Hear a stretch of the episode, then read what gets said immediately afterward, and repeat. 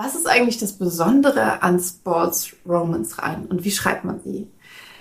Also Liebesromanreihen, in denen es ganz besonders um Sport geht.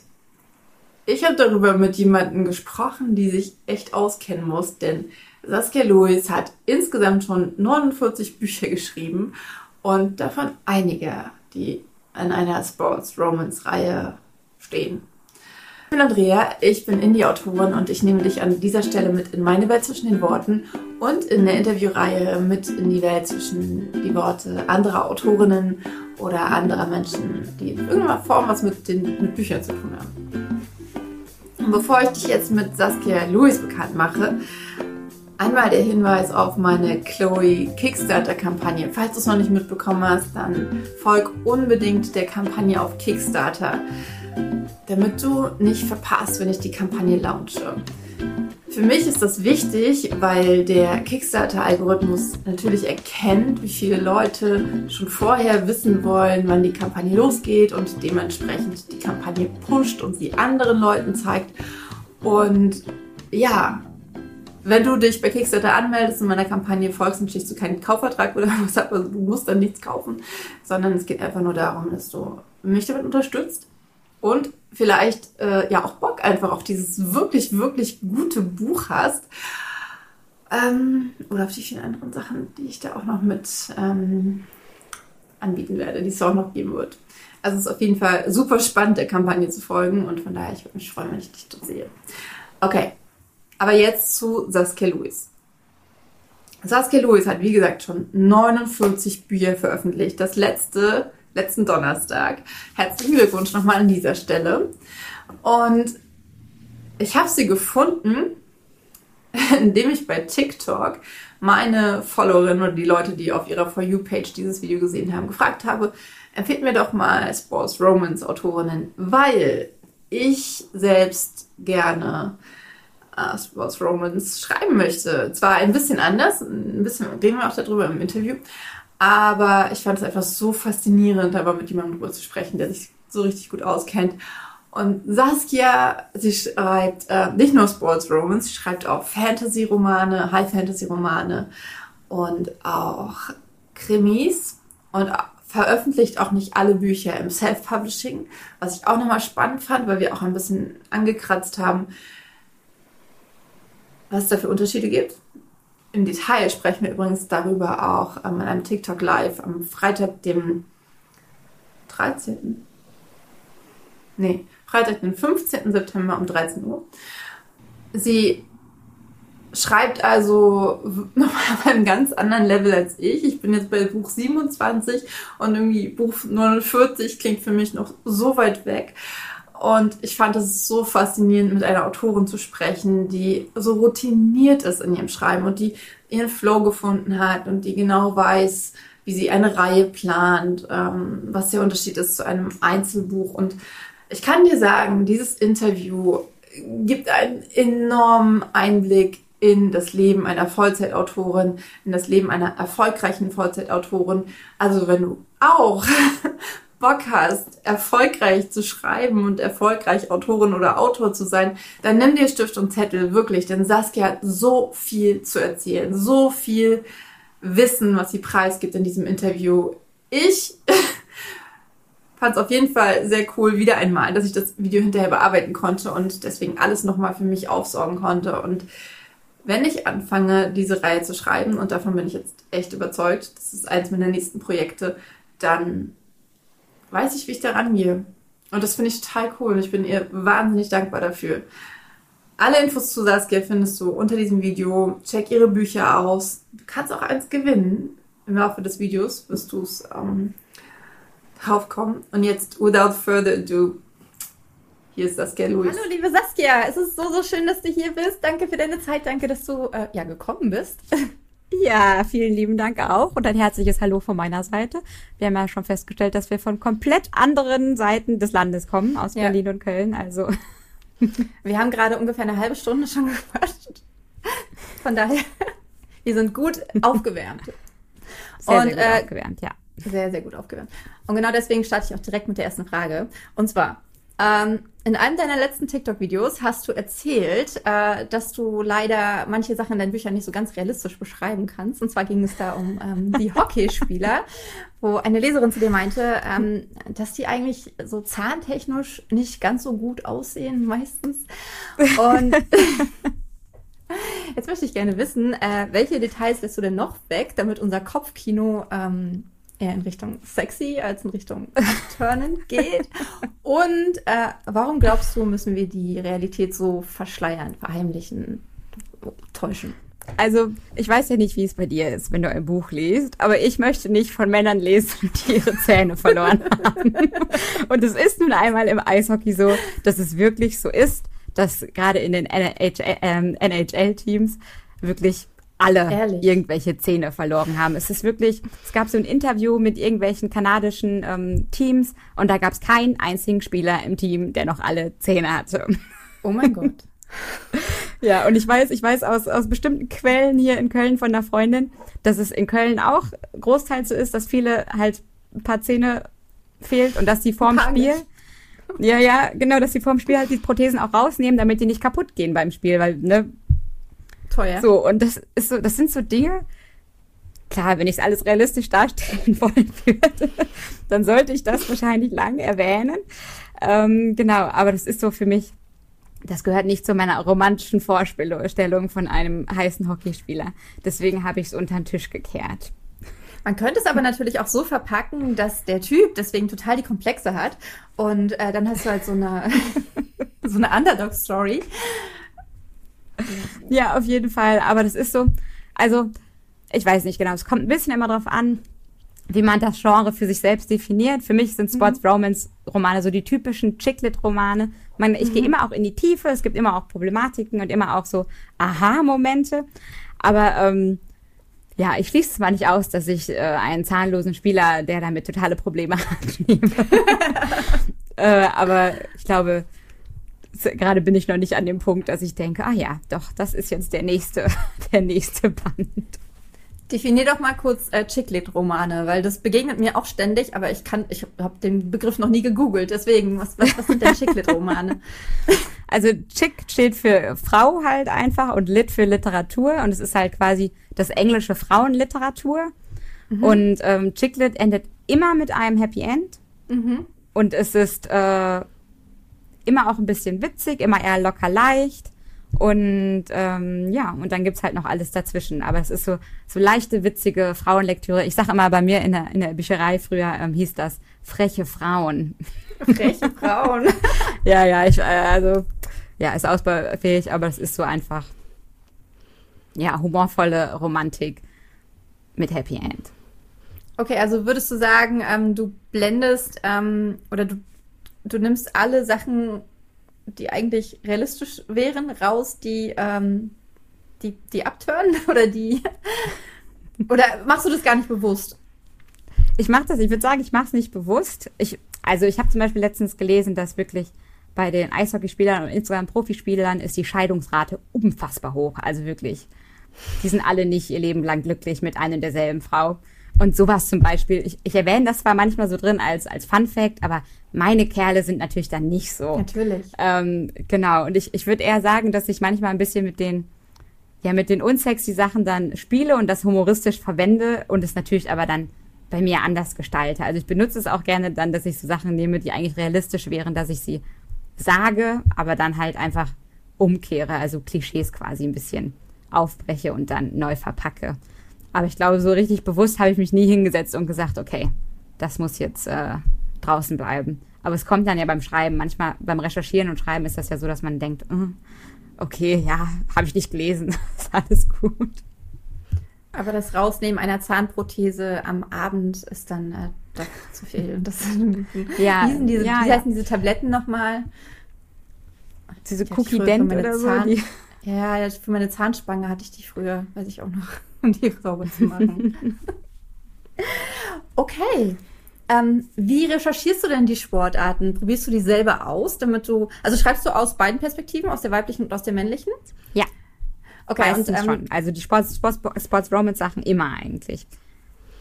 Und probierst du dann die Sportarten aus, damit du dann halt auch, ähm, also erleben deine Protagonisten richtig die Sportarten auch? Also bist du da auch richtig drin? Mm, also ich habe damals mit Baseball Love angefangen. Das Mhm. war meine erste Sports Romance Reihe. Und äh, auf die Idee kam ich, weil ich in den USA war, aber bei Verwandten von mir ähm, und eine Menge Baseball gespielt habe tatsächlich mit Ach, denen cool. im Garten und dann auch bei Baseballspielen war. Und das war dann für mich so das Natürlichste, diese Mhm. Sportart zu nehmen, weil ich damit halt in Kontakt gekommen bin und ich auch einfach die, die Stimmung im Baseballstadion total cool fand. Ähm, genau, Ist das die habe ich, also das als bei anderen Sportarten? Ja, Baseball ist sehr, ähm, sehr lässig und entspannt. Also ich weiß noch, dass ähm, wir mit meinem Onkel losgefahren sind um 16 Uhr und das Spiel fing um 16 Uhr an. und da das Baseball extrem lange geht, waren wir erst im dritten Inning oder so dran. Und ähm, ja, das ist halt so, man geht raus und rein und isst seine Brezel und äh, dann wird auf dem Parkplatz noch getailgated. Also das heißt ja, dass dieser Grillen auf dem Parkplatz und so. Und Krass. ach ja, man guckt mal wieder rein und geht wieder raus. Es ist ganz, ganz anders als hier zum Beispiel Fußball. Also es ist super entspannt und dann gibt's aber immer so wieder Momente, wo alle plötzlich voll drin sind, weil irgendetwas Aufregendes passiert und alle so, oh mein Gott, oh mein Gott, oh mein Gott. Ähm, genau, und es gibt halt sehr viel mehr Pausen, sehr viel mehr Kisscams und so das ganze Kameragedöns. Ähm, genau, deswegen fand ich das als Sportart auch interessant, weil es, ja, es wird sogar jetzt überlegt, ob die zwei Innings rausnehmen. Es sind sieben noch und die wollen es auf fünf machen, weil es zu lange dauert einfach. Äh, das Das ist auch so ein, Ja. wir müssen die Welt beschleunigen. Das ist alles viel zu ja, schon. Oh Gott. ähm, okay, bei der Sportart ist dann klar, aber wie ist bei Hockey und Football ist ja die andere Reihe, richtig? Ja, genau. Also bei Hockey ist es so, dass ähm, ich war schon bei Hockeyspielen. Ich bin jetzt kein riesiger Fan. Ich habe aber einen Freund, der da arbeitet bei den Kölner Haien tatsächlich, den ich auch schon öfter wegen Insider-Infos gefragt habe. Einfach wirklich, dann schreibe ich immer, ey, kannst du mir kurz mal sagen, wie das und das ist? Und der kennt sich super gut aus, auch mit deutschem Hockey und dann amerikanischem Hockey, weil das ja auch nochmal durchaus unterschiedlich ist. Und ähm, hier in Köln darf man auch kostenlos zum Training zum Beispiel gehen, zu den Kölner cool. Haien. Also man kriegt dann irgendwie übers Internet mit, wann die trainieren. Und dann war ich auch schon mal mit einer Freundin beim Training halt und habe mir das angeguckt und ein paar Notizen gemacht einfach. Weil wenn ich dann Training beschreibe und auch so Aufwärmübungen und sowas, dann will ich ja schon, dass es akkurat ist, ne? dass ich nicht alles komplett an den Haaren herbeiziehe. Genau, und da habe ich halt meine Infos. Und ich habe auch einfach so ein paar Hockey-Freaks, sage ich mal, äh, die mir schon immer gut helfen können. Wie hast genau, du die und bei? Die, die, die kanntest du das, einfach es schon? war einfach in meinem Freundeskreis. Es Okay. war so, also es war Glück, äh, dass die zufällig schon da waren. Und bei, ähm, bei Football hatte ich tatsächlich gar keine Ahnung. Und ähm, ich habe dann ein paar Spiele geguckt auch. Aber es ist ja auch immer schwierig, weil die ja auch eine komplett andere Zeitzone sind. Und ähm, aber in Deutschland gibt es Ja. auch Football. ja, das Oder stimmt. gibt's das nicht aber es ist, es ist nicht, es ist nicht, doch, es gibt's auf jeden Fall auch, aber es ist nicht hundertprozentig zu vergleichen von, also ich finde das, was man beim, bei Büchern dann vor allen Dingen rüberbringt, sind ja nicht die einzelnen Spielzüge, sondern die Stimmung. Ne? Meistens ist es die Stimmung, die man an, einfängt. Und ähm, ich war bei meinen, also ich war hier in Deutschland noch nicht bei einem Footballspiel, aber ich war auf meinem USA-Trip, war ich bei einem College-Spiel und selbst das College-Spiel, es war schon so absurd, was die da aufgefahren haben. Und dann gab es drei verschiedene Marching-Bands und Cheer Cheerleader-Squads und einen Fahnentanz. Und es war halt einfach nur ein College-Spiel. Es war noch nicht mal irgendwie Super Bowl vom College oder so. Nein, es war einfach nur Kennst du die total Folge klein, von den, aber es war schon.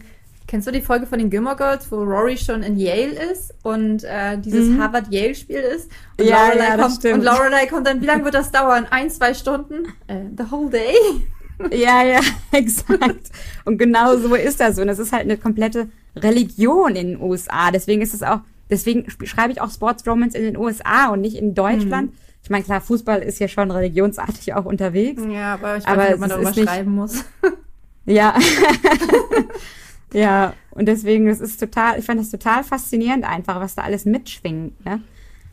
Und genau, deswegen habe ich Football auch recherchiert, indem ich schon ein Spiel gesehen habe, aber auch viel Internet und Freunde fragen und Genau, ich Internet, habe auch eine Menge das? Footballbücher gelesen.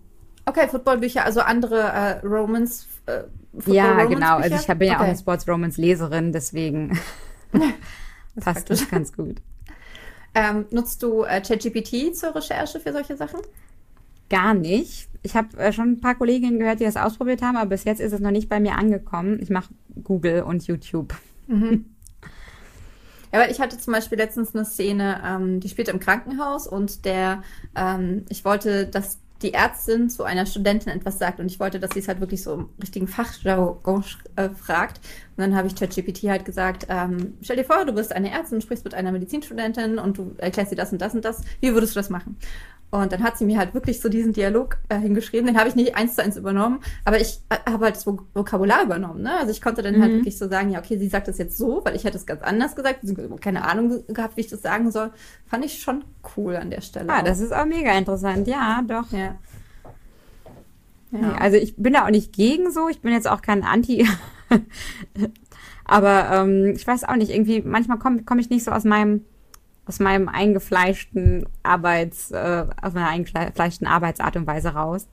Ja, das ist genauso wie, dass auch. ich noch mit Word arbeite, obwohl alle mir sagen, oh, mach doch Scrivener oder Papyrus und ich bin so, nee.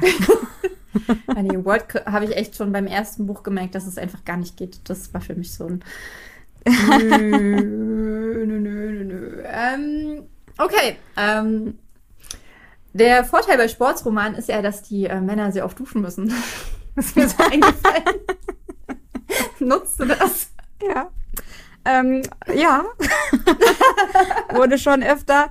Also ähm, so Umkleideszenen und es gibt auch ein paar heißere Duschszenen, benutze ich schon gerne öfter mal. Und ich mag einfach auch so diese ähm, ja, das Feeling, was in Umkleiden, wie ich mir das vorstelle, natürlich. Also jetzt äh, in der richtigen Umkleide war ich noch nicht von Profisportlern. Aber, ich glaube, das ähm, wäre auch nicht das, das reale Erlebnis, wenn da eine Frau mit drin wäre. Ne? Da, da muss man schon auch als Mann dann drin sein, damit man es richtig. Ja, ähm, wahrscheinlich. Mitbekommt. Doch, doch, aber das, das äh, schöpfe ich vollkommen aus. Und was noch? Außer dem Duschen, was noch? Und Umkleiden? Äh, Trainingsszenen sehr, sehr gerne. Ich habe immer gerne so Sportsbars, so Stammbars drin, weil das ist auch so ein Ding wirklich, Geil. dass Groupies wissen, es gibt die und die Bars mhm. und da gehen die Spieler hin und da gehe ich hin. Das ist auch so ein amerikanisches Ding und das benutze ich auch immer, dass es einfach so ein paar feste Spots gibt, ähm, die ich immer wieder benutze, einfach weil äh, ja das einfach ganz cool ist, dass man so immer wieder zurückkehrt an die gleichen Orte dann als Leserin ja. und auch als Autorin einfach. Okay, also die dann genau. quasi über die komplette Reihe, ähm, wo dann die in jedem Buch dann dorthin gehen. Ja, quasi. genau, in jedem Buch kommen die dann vor. Und äh, was auch, was ich super cool finde im Sport, ist so, dass viele Sportler ihre, ähm, was heißt denn Superstitions auf Deutsch? Oh Gott, ich bin schon Ober total äh, schrecklich. Äh, nicht oberflächlich, sondern äh, abergläubisch. Ja, genau, dass super viele Spieler abergläubisch sind und äh, so ihre eigenen ja, äh, Angewohnheiten haben, was sie machen vor einem Spiel die oder die Nacht waschen? davor. Ja, so ungefähr. Und im Eishockey ist es super ähm, verbreitet irgendwie, dass man während der Playoffs sein Bart nicht abrasiert ähm, und sowas alles. Und äh, sowas benutze ich dann auch gerne einfach, mhm. weil das immer für witzige Sachen halt ähm, ja da ist. Oder dass Rookies, die ähm, Spieler, die jetzt neu dazukommen, immer erstmal ein paar Tests bestehen müssen oder die Streiche gespielt wird oder sowas. Also genau, sowas. Von den Spielern werden den Streiche gespielt? Ja, Genau. Okay. Weil da müssen alle einmal durch. Das ist wie so eine, wie wenn man, keine Ahnung, auf irgendeiner ähm, Studentenverbindung aufgenommen wird. da muss man sich erstmal seinen Platz verdienen. Ähm, wenn du da eine Reihe schreibst, wie, wie gehst du denn da vor, damit die Geschichten nicht zugleich sind? Weil sind das dann immer, ist es dann quasi immer ein Spieler aus der Mannschaft, der jemand Neues kennenlernt? Oder äh, wie baust du das auf, dass das zwar schon sehr ähnlich ist, aber dann ja doch wieder ganz anders? Mm, es sind Spieler und Management. Also ich habe auch Bücher innerhalb einer Sports Romance Reihe, wo keiner Sport macht. Mhm. Also wo es dann um den Besitzer der Eishockeymannschaft geht oder um, weiß ich nicht, die Tochter oder sonst was von irgendeinem der Trainer oder irgendwie sowas halt. Alles gibt's auch. Aber ich, ähm, ich gebe tatsächlich bei Reihen ganz anders vor als bei Einzelbüchern, weil bei Einzelbüchern muss man ja meistens zwei Charaktere fest erstellen. Das sind die Protagonisten. Ja. Bei Sports Romance erstelle ich eine komplette Mannschaft. Und die komplette ich Dynamik. Mir bei Anstoß, Anstoß am Computer. Kennst du das von früher? Uraltes Fußballspiel. Ja, ja. es ist wie sich so eine Fantasy-Football-Mannschaft erstellen irgendwie. Äh, und ich mache halt wirklich, ich habe den Comic Relief. Meistens ist halt einer ein Vollidiot dabei. Ich habe den, der total abergläubisch ist. Ich habe den, der ähm, komplett mit skandalträchtig ist. Und es gibt halt immer so diese Typen, wo ich mir immer wieder überlege, was ich cool fände, was man in einer Mannschaft halt für Mixes hat. Und dann erstelle ich wirklich jeden einzelnen Charakter, bevor ich anfange. Und es ist nicht so, dass ich jeden Charakter genau gleich erstelle, also ich wirklich super detailgetreu bei allen bin. Aber es gibt immer zumindest ähm, zwei Eigenschaften, die jeder Charakter zugeordnet bekommt, woran man die wiedererkennt, wo man, mhm. ne, wo mhm. man denkt, okay, das ist wirklich ein Charakter, der in der ganzen Buchreihe konsistent bleibt. Ne? Nicht, dass es sich jedes Mal ändert, dass man jedes Mal denkt, okay, ich weiß nicht mehr, wer er ist, einfach weil ich den nicht mal ja, vom äh, Namen nicht Hab mehr erkenne, aber man erkennt ihn dann von seiner, äh, ja, genau. Ja. Man erkennt ihn dann von seiner Art und Weise zu, zu reden und was ihn halt so ausmacht. Und das ist mir persönlich immer sehr wichtig bei Sports Romance, weil diese Teamdynamik für mich einer der schönsten Dinge beim Lesen und auch beim Schreiben ist. Mhm. Genau, diese und so gehe ich da ne, halt ne? diese vor. Verbundenheit. Ja, genau. Und jeder Charakter kriegt da meistens schon am Anfang seine, seine Hintergrundgeschichte. Der eine hat eine Ex-Frau, der andere ähm, hat Kinder, der dritte, ne, also solche Dinge halt, die einfach dann zwischendurch schon eingebaut werden, sodass halt in jedem Buch eigentlich schon zwei bis drei Bücher angeteasert werden wo Leute sich dann darauf freuen können, wo Leute dann denken, oh, ich schippe die richtig, den Spieler mit der Frau und so weiter und so fort. Foreshadowing. Und, ähm, ja, genau. Und es ist halt auch das, was ich selbst gerne lese. Ich bin da total. Ja. ich bin da wenn man so richtig in die Welt reinkommt, ne? wenn man so richtig so ein Teil, wie, wie bei einer Serie letztendlich, ne? Also wie bei einer ja, Fernsehserie, genau. wie bei den Gilmore Girls. Ähm, ja, ist wirklich so. ähm, wenn du aber, aber weißt du denn schon alle Geschichten, die du schreiben möchtest? Also ähm, legst du die Charaktere dann schon vorher an und weißt, okay, ähm, bei denen wird es eine Love Story geben, bei denen wird es eine Love Story geben und hast du dann schon im Kopf, wie die aussehen werden oder ergibt sich das dann beim Schreiben? Mm, also für die ersten vier Bände meistens habe ich grob so, was passieren wird, aber jetzt keinen detaillierten Plot, sondern eher so ein bisschen der Trope und ähm, genau, worauf ich achten muss, während ich diese Charakter Tiere erwähne halt. Einfach so, dass ich, dass ich weiß, wie ich gerade schon meinte, der Charakter kommt mit seiner Ex-Frau wieder zusammen oder der Charakter, ähm, da passiert das. Aber ich schreibe noch nicht die Details auf, aber bei den ersten vier Bänden bin ich meistens schon so, dass ich im Kopf habe, okay, der kommt mit dem zusammen, dass ich die Paare, Paarung quasi zusammen habe. Mhm.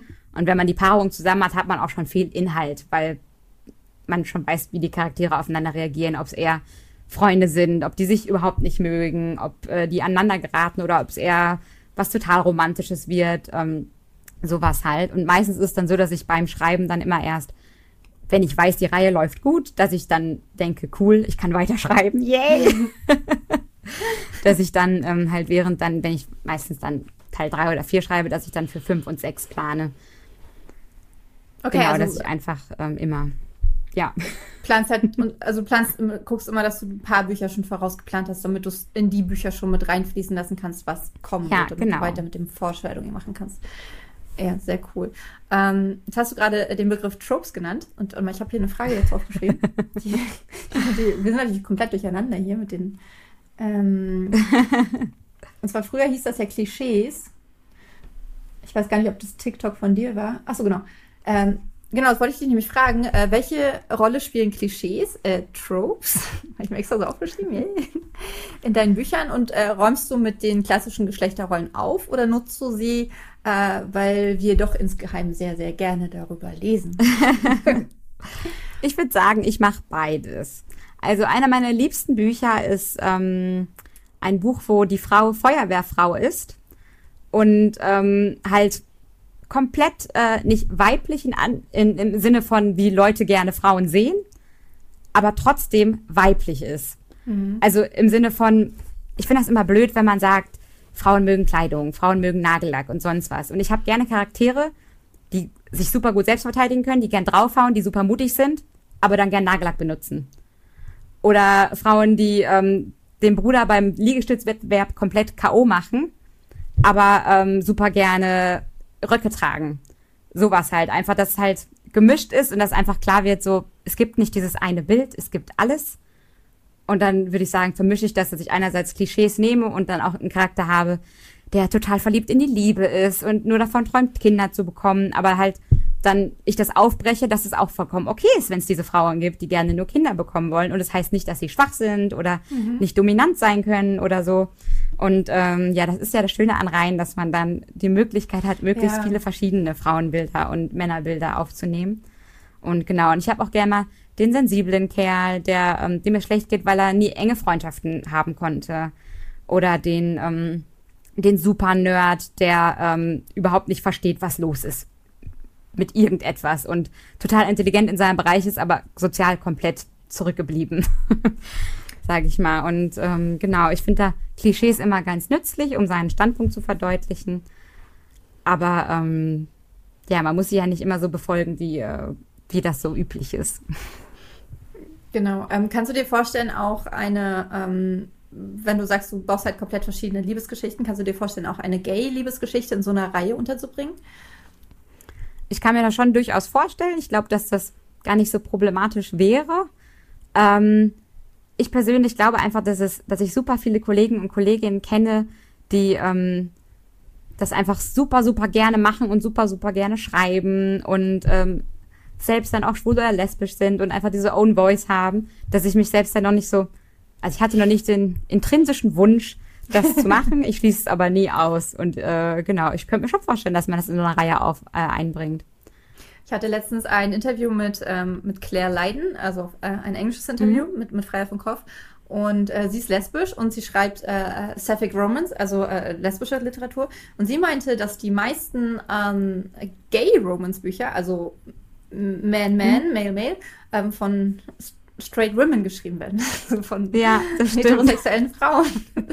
Ist, und, und auch gelesen werden, ne? Also äh, nicht nur die, nicht nur die. Ähm, Doch, doch, ja, doch, doch, das stimmt. Das habe ich auch schon mal gehört. Ich weiß auch nicht. Wie ist das? Ist das bei dir so? Hast du da schon mal, hast du schon mal ein Gay Romance Buch geschrieben oder? Äh, also Female, Female. Also ich habe, ähm, ich hatte, ich habe äh, Mhm. meine erste Thriller-Reihe. Da war irgendwie einfach klar, die Protagonistin ist lesbisch, die ist mit einer Frau zusammen, weil das halt auch ganz geil mit der Dy Dynamik de des Plots dann auch funktioniert hat. Aber tatsächlich habe ich mir das gar nicht so überlegt, sondern es war einfach so, okay, die ist lesbisch, die Geschichte ist so und so. Äh, habe ich Ja, krasse cool. Hate, da habe ich aber krasse Hate-Kommentare bekommen. Echt? Ähm, ja. Wenn ich ein, ach, ja, kann- ich will das gar nicht wiederholen. Ähm, aber dann habe ich eine Reihe angefangen, meine erste, die tatsächlich so richtig in richtigen Setting mit äh, Städten und so. Und das ist auch historisch, also sie fängt 1974 an. Und da spielt das erste Buch, ähm, also da sind beim ersten Buch zwei Frauen, äh, zwei Mädchen, die sind erst 17 und äh, sind halt lesbisch entdecken die weibliche zueinander Liebe. Und das Mhm. ist äh, dann natürlich in den gesellschaftskritischen Kontext gesetzt der 70er Jahre, weil damals war das ja, äh, da, da fing ja die lesbische Bewegung gerade erst an. Die Schwulenbewegung, die gibt's ja schon viel länger. Und Mhm. ähm, die, ähm, die lesbische Bewegung ging da immer so ein bisschen unter. Die tatsächlich, das fand ich ganz spannend bei der Recherche, ähm, die Frauen, die, also lesbische Frauen wurden dann tatsächlich innerhalb der Schwulenbewegung ähm, patriarchalisch unterdrückt. Und ich denke mir so, Ach, krass. von einer Gruppe, die sowieso selbst unterdrückt wird, die unterdrückt dann wieder trotzdem die Frauen, ähm, dass die nicht zu Wort gekommen sind und alles Mögliche ist dann schon, fand ich krass. Ja, taffer Tobak auf jeden Fall. Auf jeden Fall, ja. Total. Ähm, was meinst du? Also du hast es ja schon ein bisschen ange, ange, angeteasert oder ähm, angemerkt. Warum stehen denn Frauen so sehr auf Sports Romance? Was ist, äh, weil die Männer alle gut aussehen? Also könnte man ja so denken, ne? Ich meine, gut, wir, wir, wir, wir Liebesromanautorinnen achten ja schon meistens darauf, dass die männlichen Charaktere in irgendeiner Form heiß sind, dass sie jetzt da kein Bierbäuchlein vor sich her tragen und der Schnauzbart äh, zu, das fehlende Haar auf, der, auf dem Kopf widerspiegelt. Aber ja. Ich glaube, ich glaube, es ist einerseits schon ein bisschen, dass es die reichen Sportler sind, die im Rampenlicht stehen. Das ist so ein bisschen immer, wenn Leute berühmt sind, ne? Und besonders gut in etwas sind, dann ist es anziehend einfach, ne? Es ist einfach so. Ähm, aber ich glaube auch, dass es ähm, dieses Familiengefühl ist, was man, was aufkommt, wenn man eine Reihe hat.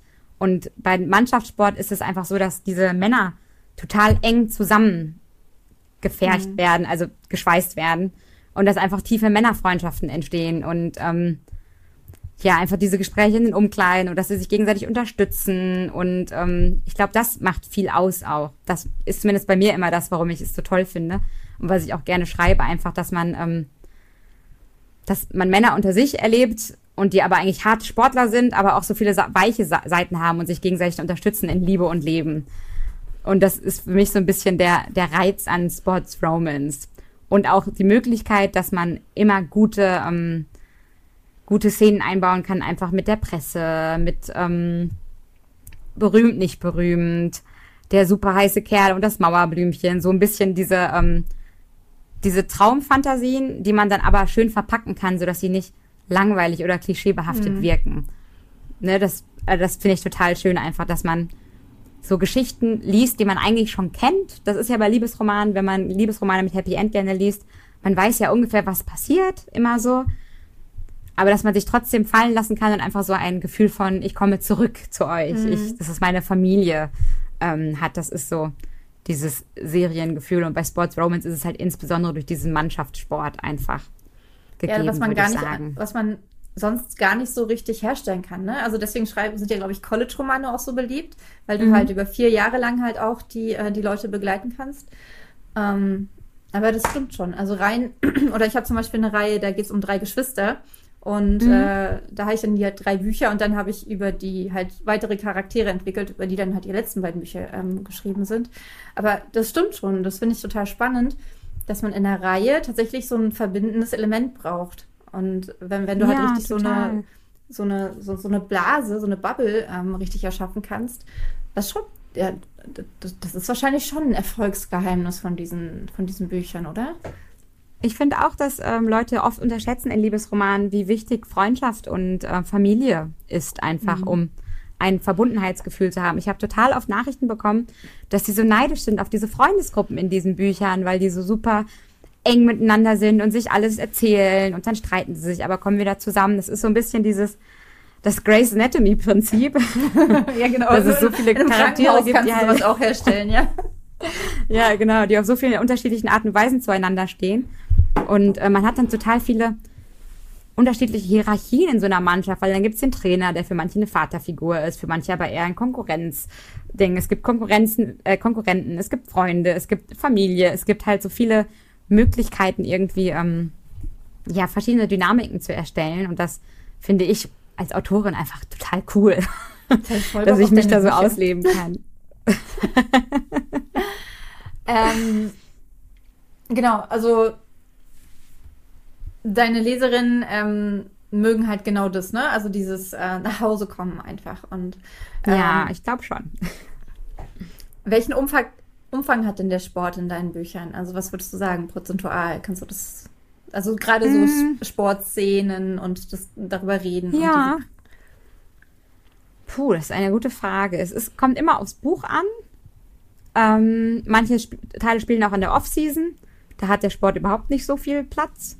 Äh, manche Teile sind ja, wie gesagt, äh, mit dem Boss und der PR-Beraterin mhm. zum Beispiel oder so. Da hat der Sport auch nicht super, super viel Platz. Aber wenn es dann um einen Spieler geht und gerade wenn es dann irgendwie in der Playoff-Season spielt oder ähm, sonst irgendwas, dann würde ich schon sagen, dass es so, dass so 30, 40 Prozent der Szenen beim Stadion sind oder in einem, ähm, zumindest in Verbindung mit dem Sport oder im Hotel, weil die gerade ähm, bei einem Spiel sind. Oder genau, es gibt, also es gibt natürlich auch einige Spielfeldszenen, aber meistens sind die Spielfeldszenen dann, ähm, nutze ich die wirklich auch, um keine Ahnung, weil dann gibt es Trash-Talk auf dem äh, Feld, genau, okay. oder es verletzt sich jemand einfach so, dass es halt trotzdem plotrelevant ist, ne? Ja. Also es ist jetzt wirklich bei keinem meiner Sports-Romance-Bücher so, dass man denkt, oh nee, ich sitze jetzt hier bei einem Eishockeyspiel, weil ich obwohl Eishockey total blöd finde, ja genau. Dann kann ich auch Eurosport anmachen. Niemals, äh, gar nicht, überhaupt nicht. Es ist immer, die Zwischenmenschlichkeit steht immer im Vordergrund. Und klar gibt's eine Menge Trainingsszenen oder Umkleideszenen oder so, äh, sowas, aber ähm, es wird trotzdem immer, die Menschen stehen dann im Vordergrund. Cool. Ich finde es auch sowieso immer am coolsten, wenn man dann einfach so kleine Details hat, so richtige Insider halt, äh, äh, wie keine Ahnung, ähm, ja, was du halt vorhin auch meintest mit diesen Aberglaubensachen mhm. oder äh, wie, wie beginnt denn so ein Training oder äh, wie viele Schlittschuhe verbrauchen die? Also einfach so eine, so eine Details, die man halt sonst so nicht kennt und die dann aber zeigen, okay, ähm, ja, ich lese hier einen Eishockey-Roman, auch wenn ich gar kein Eishockey mag. ja, ist wirklich so. Also ich würde auch behaupten, dass Leute, die Sport scheiße finden, trotzdem auf ihre Kosten kommen, wenn sie Sportromane lesen. Also. Ja, ja, ich habe ja, ähm, ich habe ein Sportbuch geschrieben, das Laufe, Lebe, Liebe. Mhm. Da geht es halt ganz, ganz intensiv ums Laufen. Und ähm, eine, einige meiner Leserinnen meinten auch so, oh, ich mache doch gar keinen Sport und so. Haben es dann trotzdem gelesen, fanden es richtig toll, weil mhm. natürlich äh, die Geschichte eigentlich eine ganz andere ist und äh, das Laufen nur die Kulisse. Und ich hatte aber tatsächlich auch ein paar Leserinnen, die haben dann mit den Lauf, dem Laufen angefangen. Und ich weiß zumindest von einer, die jetzt Marathon läuft. Wirklich? Das ist ja cool. keinen Sport gemacht und läuft jetzt Marathon. Also ist das ist ziemlich cool. Mhm. Okay. Von daher, wir müssen mehr Sportromane schreiben, wo auch ja. Frauen Sport machen. Weil das ist tatsächlich auch, ähm, da, da, das war nämlich mein Gedanke. Ähm, weil mhm. eine Freundin von mir hat mir erzählt, sie fängt jetzt an, ich erzähle dir off-top, äh, off, off, off Recording, welche Sportart sie anfängt. Ja. fängt diese eine Sportart an und ähm, ich hatte sofort, auch ein Teamsport, und ich hatte sofort diese krasse Story im Kopf, weil sie auch gerade, sie macht gerade eine Trennung durch, sie lernt einen ziemlich coolen Beruf, also sie ist noch, äh, sie ist erst Anfang 20. Und mhm. ähm, ich hatte sofort die Story im Kopf und dachte so, ah, Sports Romance. Aber halt andersrum. Also wirklich halt mit einer Frauenmannschaft und aber auch keine lesbische äh, äh, Reihe oder sowas. Und äh, Genau, kannst du dir vorstellen, dass das ähnlich erfolgreich ist, dass es, also dass das ähnlich viele ähm, viel Feedback bekommt, oder ist es wirklich so dieses, ach, diese heißen Männer und äh, mh. Also ich glaube, ich glaube schon, dass es funktionieren kann, auf jeden Fall. Ich fände es tatsächlich auch total interessant, als Leserin, so mal was zu lesen. Es kommt, glaube ich, ein bisschen auf, den, auf die Männertypen an, die den Frauen zur Seite gestellt werden. Ja, natürlich. Also meine Männer, meine, meine, meine Schwiegermutter sagt immer zu mir, Andrea, wie kommst du nur auf diese Männer? Ähm, dann guckt sie ihren Sohn an und dann weiß sie warum, aber ne, also, also mein, mein äh, ich weiß gar nicht, man müsste, man müsste es, glaube ich, ausprobieren.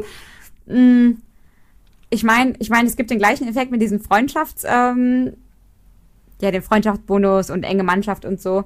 Aber ich habe immer das Gefühl, dass Frauen es sich besser vorstellen können bei Frauen, dass es diese engen Freundschaften gibt von den Frauen, die über ihre Gefühle reden und dass für sie noch ein bisschen der Reiz an Sports Romance ist, sich vorzustellen, dass es eben auch viele Männer gibt, trotzdem in so einem toughen Beruf, ähm, die dann sich öffnen gegenüber anderen Männern, weil das im echten Leben ja, also gibt's ja alles, ne?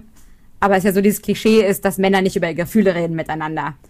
Aber und glaub, äh, Frauen Klischee immer alles teilen und nur die Männer. Ich glaube, das Klischee bei hm. so Frauen in Mannschaften und so ist dann schon auch wiederum, ähm, dass es eher zickig ist, dass es eher mhm. ein krasserer Kon Konkurrenzkampf ist als bei Männern, weil ähm, weil halt diese Selbstzweifel und sowas eine viel stärkere Rolle spielen als bei Männern, glaube ich. Zum, also so mhm. zumindest vom, vom Klischee her, ne? Und ähm, ja. Ja. Also ich fände spannend, das mal aufzubrechen und das mal zu, zu probieren. Ja. Ja. Also mach das mal. Ich mach das. Ich schreibe jetzt wieder viel, von daher wird das dann auch. Ähm, du meintest ja vorhin schon, wenn die Reihe gut läuft, dann, ähm, dann schreibst du weiter. Wann, mhm. wann entscheidest du, ob du eine Reihe weiterführst? Machst du das direkt nach dem ersten Buch oder gibst du dem der Reihe zumindest zwei, drei Bücher? Mm. Es kommt ein bisschen darauf an, wie viel Bock ich selbst habe.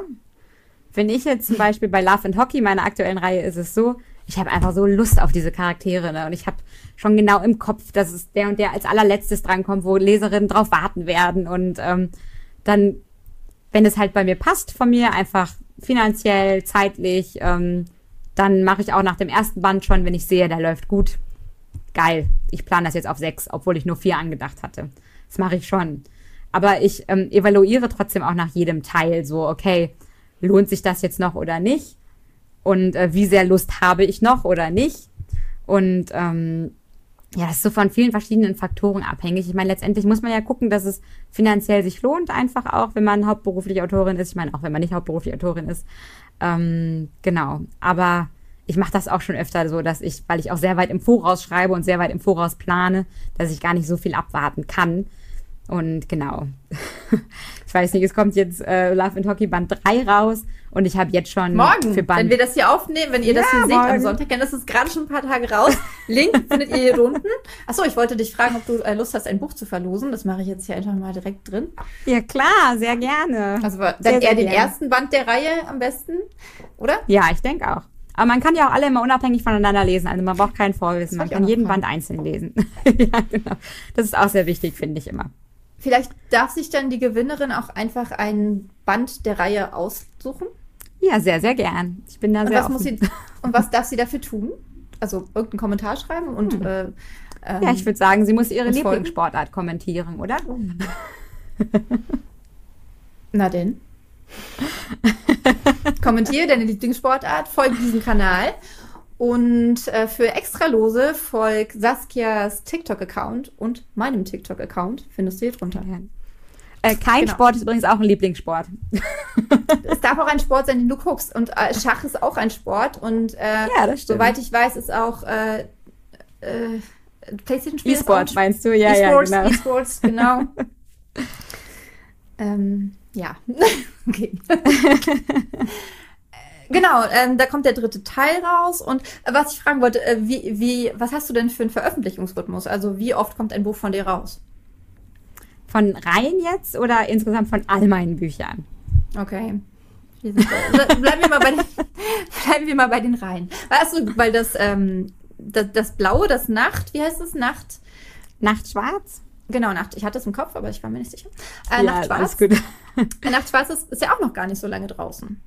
Nee, also dieses Jahr, das darf man bei mir nicht als, ähm, als Standard nehmen. Dieses Jahr ist einfach crazy. Das Wie ist viele durch Bücher hast du dieses Corona. Jahr veröffentlicht? Hm, Ich glaube, jetzt kommt mein sechstes. Ist doch gut. Was, was Ja, los? es ist, es ist, ja, ja, es ist, ach, man kriegt immer so viel, so viel Mist zu hören, von wegen, oh, du schreibst ja viel zu schnell, dann kann das ja alles gar nicht gut sein. Also Und ich ich denke mir immer so, nee. ich habe Nick Thacker interviewt und ich habe Joshua Tree interviewt, die beide jeden Monat ein Buch rausbringen.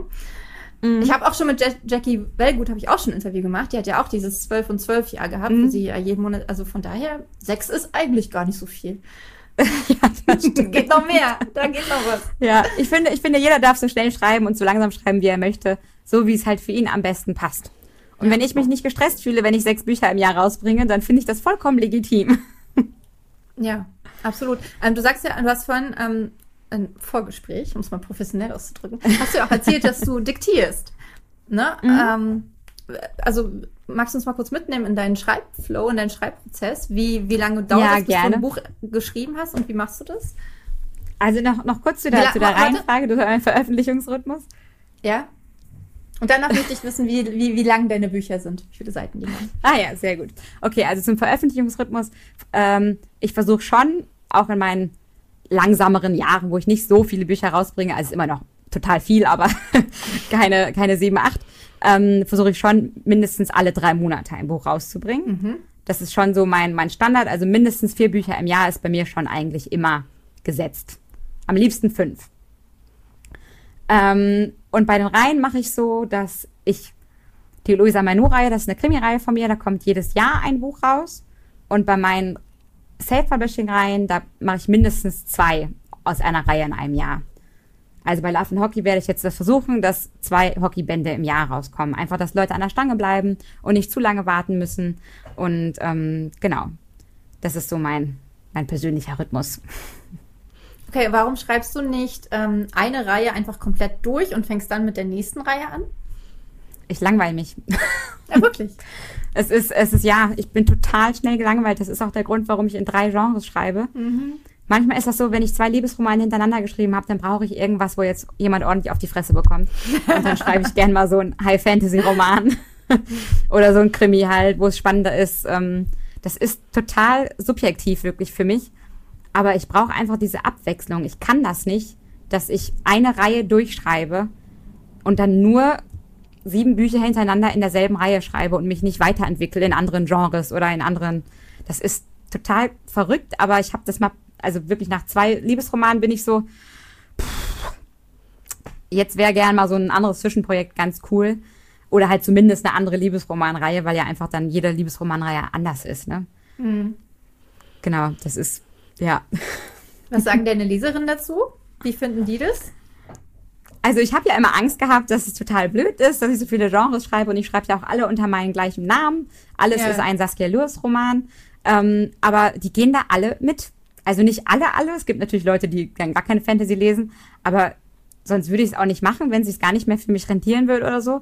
Ich habe wirklich Leserinnen, die lesen alles von mir. Die lesen Krimi, Fantasy und äh, Liebesroman. Und bis jetzt hatte ich da echt sogar gar keine die- Meine mit. Meine lesen dann sogar noch die Ratgeber und fangen dann selber an zu schreiben. Ja, so. guck mal. Ja, deswegen, ich weiß nicht, es ist, es ist schon schwieriger auch, wenn man dann verschiedene Fanbases auch teilweise bedient. Aber letztendlich mache ich das, was ich liebe und das, was ich will. Und äh, wenn mich es glücklich macht, dass ich Fantasy und Liebesroman und Krimi unter einen Hut bekomme, dann finde ich, dann ist das halt so. Dann müssen meine Leser damit klarkommen. Ich habe halt das Gefühl, also ich habe jetzt bisher vier äh, Thriller rausgebracht und ähm, habe so das Gefühl, dass, ähm, also nachdem ich die erste Trilogie fertig geschrieben hatte, hat es halt ein bisschen gedauert, bis das nächste Buch rauskam. Und ich hatte schon das Gefühl, dass die Leute mir das ein bisschen übel genommen haben. Und jetzt ist halt, mhm. ähm, der, der, das nächste Buch ist jetzt auch schon wieder über ein Jahr draußen. Ähm, also der, der erste Teil der, der, der, zweiten Reihe, weil ich jetzt einfach irgendwie nicht diese Muße hatte, äh, so, das ist auch Psychothriller, ist nochmal eine andere ja, Nummer. Als das ist anstrengender, ja, klar. Das, ja, vor allem, es zieht dich extrem runter, ne, beim Schreiben. Es ist schon, man muss schon ja, krass also in dieses find, Mindset gehen. Ich finde, anstrengend ist auch nicht unbedingt zeitaufwendig oder sonst was, sondern auch mental anstrengend halt. Ja. Ist einfach so. Ich finde Fantasy auch mental anstrengender im Sinne von, dass ich viel genauer plotten muss und mhm. viel mehr Stränge halt zusammenführen muss. Und das ist einfach anders bei Liebesromanen. Es ist einfach so. Und ich finde nicht, dass es schlechter ist oder leichter ist per se, aber es ist einfach eine andere Herausforderung und man mhm. muss sich da mental drauf einlassen. Und das ist, finde ich, verstehe ich total gut, dass du da sagst, okay, brauche jetzt eine Pause vom Psychothriller. Ja, meine Liebesromane sind halt auch äh, keine Chitlik-Romane, ähm, sondern die, die haben schon auch schwere Themen mit drin. Also äh, jetzt mhm. zum Beispiel schreibe ich ein, ein, Buch, worüber ich eigentlich nicht so viel verraten kann. Da ist äh, auch was super krasses gleich am Anfang passiert. Und das dann einmal erstmal aufzulösen und zurück in diese Leichtigkeit reinzukommen, ist, ja. Ja, ja, total da so die Waage zu finden zwischen, oh mein ja. Gott, ich möchte heulen und mhm. es muss aber trotzdem noch unterhaltsam sein und so, das finde ich auch immer schwierig. Das ist ja auch, es kommt echt bei jedem Buch irgendwie darauf an. Manchmal sind es einfach Charaktere mit schwerer Vergangenheit, dann sind es ja. halt emotional schwerere Bücher. Ja. Und da kriege ich auch öfter die Rückmeldung, ach Andrea, das Buch hat mir nicht so gut gefallen. Du schreibst uns immer so leichte Bücher und dann, dann sage ich das meiner Lektorin, gib ihr dieses Feedback und sie so, du schreibst auch keine leichten Bücher. äh, ja. Äh, ja, Lass mal nochmal kurz zum, zum Plotten gehen. Wie machst du das? Hast du da, also plottest du richtig? Ähm, machst mm. du eine Save the Cat Methode oder irgendwas? Oder? Ich habe ich hab keine Methode. Mhm. ähm, das war ganz witzig, als ich, ähm, es kommt jetzt nächstes Jahr auch ein Buch bei Ravensburger raus und als ich mit der Lektorin da gequatscht hatte, da meinte die, ja, arbeitest du nach der sieben Punkte, ähm, ähm, ja, sieben Punkte Struktur, mhm. weil ich habe das eingesetzt und es hat genau die sieben Punkte erfüllt ja. und dann war ich so, nee. ich hab, ich plotte nach Gefühl. Und dann war sie so, okay, okay. Ähm, ja, ich habe nie wirklich plotten gelernt, in Anführungszeichen. Ich bin der Meinung, dass ich so viel gelesen habe, dass ich einfach mhm. weiß, mhm. was zu einer Struktur von einem Buch dazugehört.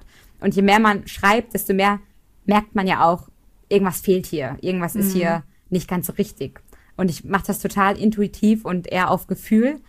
Und bei, ähm, bei Liebesromanen mache ich es gerne mal so, dass ich nur die Charaktere am Anfang habe und so, ein, so einen Aufhänger halt und dass ich erstmal losschreibe, ähm, so 50 Seiten schreibe und dann gucke ich mal, wo ich bin und denke so, ach, okay, jetzt plotte ich mal die, die gröbsten Punkte.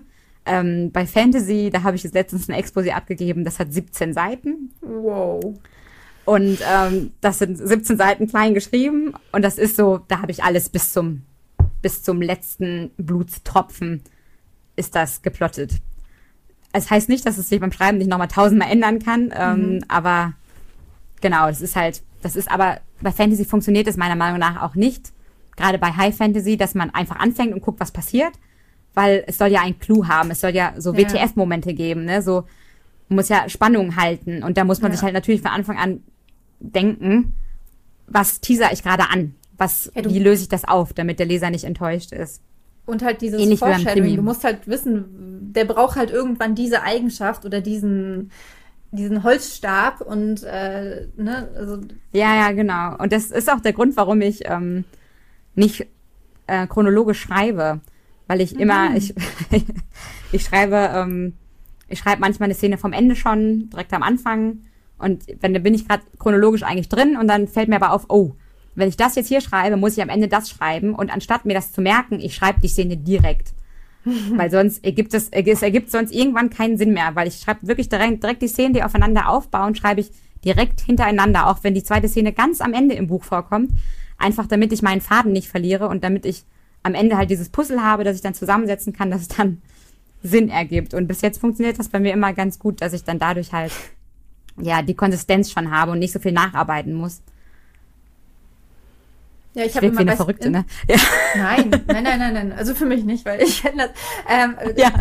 Ich, ich habe immer, ich, ich arbeite mit Scrivener und da habe ich immer zwei Fenster nebeneinander Mhm. offen und in dem einen in das eine Fenster oder unter mein aktuelles Dokument, was ich schreibe, ähm, notiere ich mir immer diese ganzen Sachen. Von wegen irgendwie, das Auto war blau oder keine Ahnung, äh, Ja, er ja. muss noch das und das machen, er muss noch äh, später die Mutter anrufen, weiß ich nicht. Äh, und, und das läuft dann Mhm. immer so lange mit, bis ich es dann geschrieben habe und dann lösche ich es aus diesem kompletten Block, Ja, der dann okay, irgendwie cool. immer länger wird und am Ende und am Ende ähm, beim ersten Überarbeiten gucke ich dann halt auch, okay, habe ich das jetzt alles verwendet? Habe ich das alles mit reingepackt? Dann sind dann auch so Sachen, ähm, wo ich so sage, okay, das muss aber vorher noch passiert sein.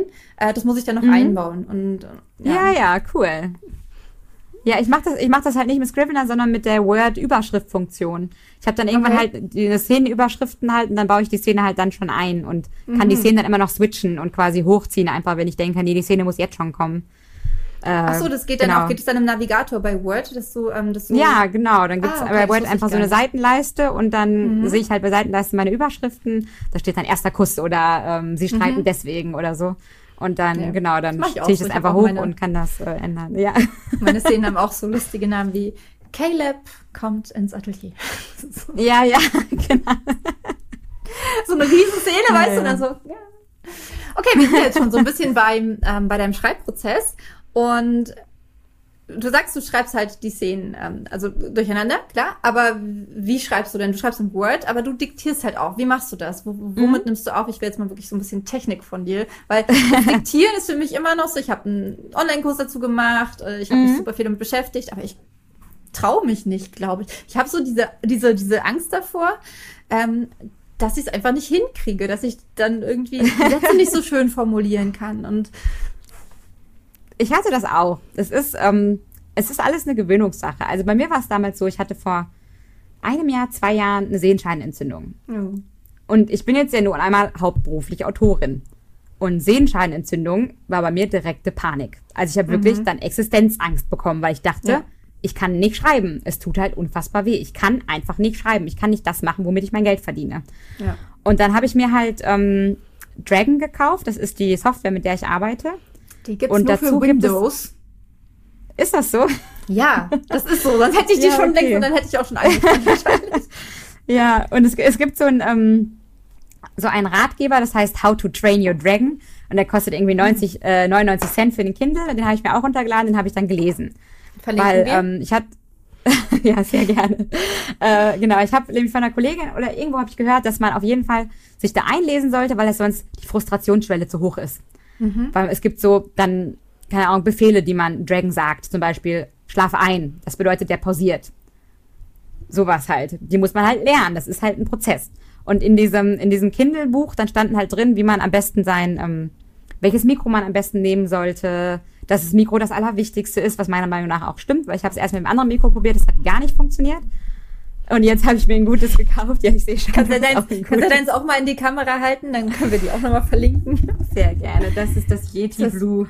Genau. Das gibt's auch noch in klein. Das habe ich auch in klein. Das ist aber nicht so gut. Es gibt das Blue Yeti Nee, das Nano, große oder ist ja? besser, genau. Genau. Und dann habe ich halt investiert einfach darin, dass, ähm, ja, dass es ein gutes Mikro ist und dass ich das Programm verstehe. Und jetzt mal wieder ein bisschen halt näher zu angefangen. dir. Ich glaube, du hast es jetzt weiter weggestellt. Jetzt bist du nämlich leiser. Sehr gut. ja, genau. Und dann habe ich ähm, aus der Not heraus, weil ich eine Sehenscheidenentzündung hatte, habe ich dann angefangen zu diktieren. Und ähm, es braucht Überwindung, weil ich auch die Satzzeichen mit diktieren muss. Und ähm, ja, es, es einfach anders ist, als wenn ich in meinem Kopf mich höre, als wenn ich es ausspreche. Mhm. Aber ähm, genau, es hat dann gut funktioniert und dann hatte ich halt keine Angst mehr. Dann war das für mich so, okay, wenn ich Probleme habe mit den Händen, ich kann noch diktieren, ich kann meinen Job noch machen. Und das war Ja. für mich so wertvoll einfach und auch, dass man nebenbei laufen kann und sowas halt alles, ähm, dass ich das beibehalten habe. Dass man nebenbei laufen kann. Genau. Das wäre jetzt nämlich meine Frage. Also ich habe das im Anfang des Jahres habe ich das probiert mit dem Laufen. Ähm, einmal mit den Mhm. mit den kleinen AirPods. Ähm, ich habe mir sogar extra die AirPod Pro 2 bestellt gehabt dafür. Ich habe es mit den ähm, Kabelkopfhörern von Apple probiert und unterwegs hat einfach nichts funktioniert. Also zumindest nicht mit der so äh, äh, ähm, Speech to Mhm. to to Text äh, Funktion. Ja, ja, fürs Handy dann, ne? Mhm. Ja, das, das funktioniert auch nicht so gut. Ich habe mein Laufband hier, ja, ich laufe dann in meinem Büro Gibt's ein geiles TikTok mit dem Verlinken großen wir. Mikro. Ja, Du läufst Ja, mit dem großen in Mikro meinem in der. Hand. nee, das steht auf meinem Tisch. Achso. Ich kann, ich habe einen Schreibtisch, den kann ich hoch und runter fahren. Mhm. Hab ich auch. Und ähm, genau. Ich habe mache alles für meine meine Mutter ist Physiotherapeutin. Ich habe Mhm. einen ergonomischen Stuhl, ich habe eine ergonomische Maus, eine ergonomische Tastatur, einen Stehschreibtisch, äh, einfach für meine Körperhaltung. Mhm. Ähm, genau. Und dann funktioniert das ganz gut, wenn das Mikrofon da einfach steht und man läuft und dass man das so hochfährt, dass das Mikro halt auf der richtigen Höhe ist. Also ich würde tatsächlich auch behaupten, dass ich immer noch lieber schreibe, dass ich nicht diktieren cooler finde, aber es ist manchmal ganz schön, ganz schön so eine Abwechslung zu haben. Weil manchmal ist man ja auch einfach erschöpft vom Schreiben, aber dann ist man nicht erschöpft vom Diktieren. Und ich bin Ja. halt sehr viel flexibler und sehr viel äh, produktiver auch. Und du hast den halt Bildschirm diese- nicht vor dir, ne? Wahl Das ist hab. ja auch noch so ein. Ja, genau. Ähm, Also- Nick Becker sagt ja, er schreibt dann äh, bis zu 5000 Wörter pro Stunde. Was sagst du dazu? Ich glaube, das habe ich noch nicht geschafft. Nee. Also ich schreibe die, halt, ähm, wenn ich richtig im Schreibflow drin bin, das ist gerade bei mir so, dann schreibe Mhm. ich äh, ungefähr 2000 Wörter in der Stunde. Also dann bin ich wirklich super schnell. Und ich kann mir nicht so richtig vorstellen, dass ich, ich, ich spreche zwar sehr schnell, aber ich kann mir nicht Mhm. vorstellen, dass ich das ähm, diktierend überbieten kann. Besonders, weil ich ja viel mehr editieren muss hinterher, weil einfach das Programm so wenig versteht von dem, was ich sage. Also bei mir, bei mir, ich muss auch immer noch ein bisschen editieren, aber es ist mittlerweile wirklich so, dass es sich lohnt. Also dass es, ich sage mal, 96 Prozent Treffsicherheit ist. Okay, cool. Also das ist echt ganz cool. Und ich finde 2000 Wörter in der Stunde auch sehr, sehr, sehr gut. Das ist wirklich bei mir nur, wenn ich total drin bin in der Geschichte. Ja, ja, bei mir und auch. quasi schon genau weiß, was in der Szene passiert und runterschreibe. Und beim Diktieren knacke ich die 2000 viel öfter. Weil aber auch man viel konzentrierter dabei ist. Weil dieses Okay, Mikrofon läuft, das nimmt alles auf. Ich kann nicht Ja, nebenbei ja, noch, ne, ja, das ist aber meine Angst. sonst was hören. Das ist ja genau meine Angst, dass ich dann irgendwie so Ewigkeiten einfach gar nichts habe. Nee, also das ist so, man muss da reinkommen, aber bei mir funktioniert es dann gut. Ich muss auch, wenn ich jetzt so, keine Ahnung, ich habe jetzt zum Beispiel die letzten zwei Wochen nicht diktiert, aber einfach, weil ich eine Menge spicy oder emotionale Szenen geschrieben habe, die ich dann lieber nicht laut ausspreche. Geil! Und da habe ich noch gar nicht dran gedacht. Läufst du so durch den Park so, Ja, ja. er zog sich sich. Es gibt Grenzen. unter ihr T-Shirt. Ja, genau. Und exakt. Und dann, ähm, dann habe ich halt viel mehr geschrieben und jedes Mal, wenn ich wieder anfange, muss ich auch wieder neu reinkommen ins Diktieren. Das ist wirklich dann so eine Gewöhnungssache. Aber wenn ich schreibe, dann kann ich so schnell mal zum Handy greifen und mal hier nochmal gucken. Und wenn ich diktiere, bin ich so im Text drin wirklich, weil ich mir auch merken muss, was ich gesagt habe und ne, sowas alles. Das heißt, Ähm. du diktierst, nimmst es auf und fügst dann erst die Tondatei später in, ähm, in, in, in Dragon ein und Dragon zieht sich dann den Text aus der Datei. Nee, ich mache das direkt in Word wirklich. Also es wird direkt vom Mikrofon in Word reingemacht, wenn ich halt zu so. Hause diktiere. Aber ich mache ähm, öfter mal Word dann weg. Ich sehe Word dann nicht, weil ich dann mich nur auf den Text äh, konzentriere und dann wirklich Okay, also dann doch nicht mit Dragon. Dann arbeitest du doch gar Doch, nicht doch, mit Dragon ist auch für zu Hause. Das ist, äh, es gibt Dragon nicht nur für unterwegs. Ja, ja, d- das weiß ich, aber nutzt du Dragon oder machst du das wirklich dann eher mit Word? Also Dragon ist ja quasi nur die, ähm, die Diktatdatei und es gibt diese Dragon Word Fenster, aber Ah, die okay. benutze ich halt nicht. Also ich benutze halt die, ich benutze Dragon als Programm in Word. Ah, ist ein Plugin quasi dann. Ja, genau. Ich kann damit auch E-Mails schreiben. Ich kann damit auch bei äh, Google Google Anfragen eingeben. Also das ist nur wirklich diese Sprach, dieses Sprachprogramm. Und ähm, genau. Und, Und das dann ist wirklich besser direkt als das, Word. was von Windows direkt gibt. Also, also ich nehme an, von Windows gibt es auch eine normale Dik Diktierfunktion, oder? Ja, ja, genau. Aber die, die versteht mich nicht. Nee, das die Apple Also die weiß nie, was ich sage. Nee, das genau. Warum kriegen die das nicht hin? Ich meine, das sind die zwei der riesengrößten Unternehmen der Welt und die kriegen das nicht hin, eine genauso gute Spracherkennung zu machen. Ja, Äh, Warum? ich weiß auch nicht warum. Also ich Nee. gehe davon aus, dass das der Grund ist, warum es Dragon für Apple nicht mehr gibt, weil Apple das genauso gut können möchte. Aber Aber kann doch nicht. können sie nicht. das geht nicht. Ja. Ähm, okay. Ach so. Ähm, die, ich mache jetzt einen kompletten Cut, weil ich möchte unbedingt noch wissen, ähm, du hast, ich habe gelesen, du hast eine ähm, Leserinnengruppe auf Facebook. Äh, wie aktiv Ja. ist die? Nutzt, nutzt die, ähm, da sind ja 760 Leute drin, habe ich gesehen. Das finde ich echt Mhm. viel. Ähm, also für so eine Gruppe. Wie, wie nutzt du die? Oder nutzt du die? Die ist ja schon fünf Jahre Ähm, alt, ne? Also, Doch, also ich nutze die immer noch, ich poste da immer rein. Ähm, es kommt immer darauf an, was für, für Posts ich mache, wie viele Interaktionen da kommen. ähm, und es kommen immer noch neue Mitglieder dazu tatsächlich. Also es Okay. gibt schon, in der Woche kommen immer noch ein paar Leute dazu. Ähm, ich benutze das gerne mal zum Beispiel, wenn ich Zitate habe. Und wenn ich nicht entscheiden kann, welche Zitate ich dann letztendlich poste. Dann haue ich Mhm. alle Zitate da rein und dann entscheiden halt Leserinnen, welche die am coolsten finden Ach, und können cool, dann ja. markieren, was sie am besten finden. In der Lesergruppe poste ich zum Beispiel auch schon Cover vorab. Ich hatte da schon äh, das Cover von, Base äh, von Love and Hockey Band 4, der erst nächstes Jahr im Januar kommt. Habe ich da auch schon reingepostet, weil ich dann so aufgeregt bin, dann möchte ich das mit jemandem teilen, aber es Ja. ist noch nicht offiziell released einfach. Ähm, dann, wenn ich Umfragen habe manchmal zu meinen Büchern, oder ich habe auch schon mal reingeschrieben, weil ich nicht mehr wusste, ob ich irgendwem schon einen Nachnamen gegeben hatte. Weiß das jemand von euch? ja. Total cool. Genau, habe ich auch schon gemacht. Also genau, ich, ich könnte Fall- da definitiv aktiver sein, aber ähm, Ja, nee, aber wenn du noch Response bekommst, also wenn da noch jemand antwortet, dann ist das ja cool, weil ähm, ich dachte halt so, wo ist denn der Unterschied zum Newsletter? Aber klar, so, du schreibst, schreibst ja keinen Newsletter raus, um zu fragen, hey Leute, äh, hatte der in Band 3 denn äh, auch schon blaue Augen? ja, exakt. Genau, und ich hatte da auch schon vorab, ich hatte jetzt bei Instagram auch letztens so eine äh, Umfrage gemacht, aber ich hatte die vorab schon in der, in der Lesergruppe gemacht, ob die lieber Ich-Perspektive oder eher Sie-Perspektive haben wollen. Weil ich weiß dann halt, in dieser Gruppe sind wirklich meine Hardcore-Leser drin. Ja. Die kennen mich, die mögen das, was ich mag. Und bei Instagram und TikTok sind ja auch viele random Leute manchmal da, die einfach dann eine Stimme abgeben. Und ähm, für meine Liebesromane habe ich da einfach eine, also für erwachsene Liebesromane habe ich einfach eine andere Zielgruppe. Und die liest lieber er sie Sicht. Und das kam super deutlich raus. Und alle anderen sagen, nein, Ich-Sicht, alle müssen Ich-Sicht machen. Und bei mir war das so, nee. Es sind 70 Prozent, die lieber er sie Sicht haben wollen. Und dann schreibe ich ja. das natürlich so weiter, wie ich es mache. Und das hätte ich dann zum Beispiel nicht so extrem gesehen, wenn ich diese Lesergruppe nicht hätte, wo Ja. dann wirklich meine Leserinnen drin sind. Ähm, wie holst du die Leute da rein? Ähm, über, also an meiner Website äh, ist halt einfach so ein Icon, wo drin steht, hier, diskutiere mit mir über meine Bücher. Ähm, auf meiner Facebook-Seite kann man das finden. Ich habe in meinem Instagram Linktree Tree habe ich die drin.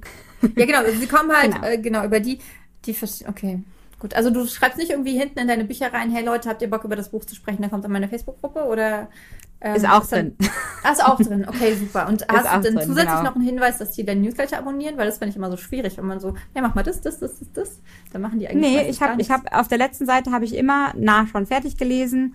Dann sage ich immer, fandest du es witzig oder nicht? Es wird mich über eine Rezension freuen. Und dann mache ich da drunter, wenn du mehr über mich erfahren willst, keine Veröffentlichung mehr verpassen willst, dann habe ich immer Facebook, TikTok, Instagram, Newsletter, Lesergruppe.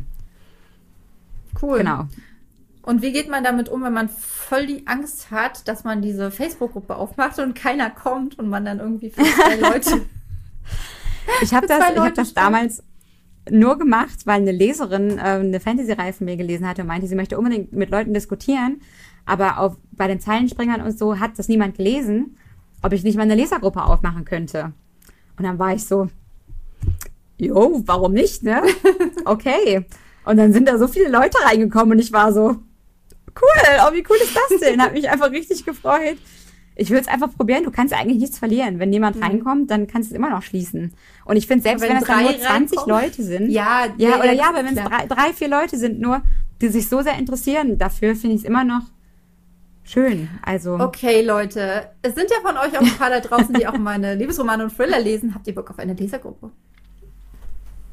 Könnt ihr mit in euren Kommentar schreiben zum Thema, ähm, äh, welchen Sport mögt ihr am liebsten? So, wir sind jetzt bei einer Stunde, ziemlich genau. Ähm, ich kann es nicht glauben, es war irgendwie so voll so ein, ey, wir quatschen einfach ein bisschen. Hat voll Spaß gemacht. Ähm, ich habe zum Ja, Ende mega. immer noch zwei Fragen, die ich gerne jedem stelle und jeder stelle. Und die erste ist, ähm, welche Veränderung wünschst du dir in der Buchwelt? gucken, dass äh, Self-Publishing etablierter wird. Nicht unbedingt nur im, im Buchhandel, sondern auch im Mindset von Menschen. Ich meine, Mhm. Mara Wolf hat Platz 1 der Spiegel-Bestsellerliste Ah, belegt. Ne? Das ist so mega geil. Ich habe mich so gefreut. So krass schon, als, Ja. sie, als, sie, als sie die Bestsellerliste, ich glaube, letztes oder vorletztes Jahr äh, geto- also reingekommen ist, als allererste, war ich schon so, Alter, ist das geil. Und jetzt dieses, oh, Ja, es ist, ist einfach so, so, schön. so ich freue mich da so drüber. ja. Und es ist immer noch, es ist immer noch verankert in vielen Köpfen, dass ähm, das qualitativ schlechter ist, Self-Publishing. Und es stimmt einfach nicht. Es ist einfach nicht mehr wahr. Klar gibt's auch Leute, die ihr Buch einfach so hochladen und da kein Lektorat drüber laufen lassen oder was weiß ich. Aber ne, das ist einfach, die Bücher sind genauso gut und in den USA ist das schon so verankert, da ist das total egal. Und es, das ist einfach so, das, das wünsche ich mir. Dass, ähm, dass Leserinnen da nicht mit so einem zweischneidigen Schwert rangehen und auch Autorinnen nicht, weil ich habe schon, also die meisten Autorinnen, die ich kennenlerne, sind einfach nur toll. Egal ob Verlags- oder ähm, Self-Publishing, aber es gibt ja immer so die ein, zwei Leute, wo ich mir denke, dass die so ein bisschen so sind, ach ja, du bist, äh, du bist im Self-Publishing. Mm, ja, ja. Wo ich mir so Hast denke, wohl keinen Verlag bekommen.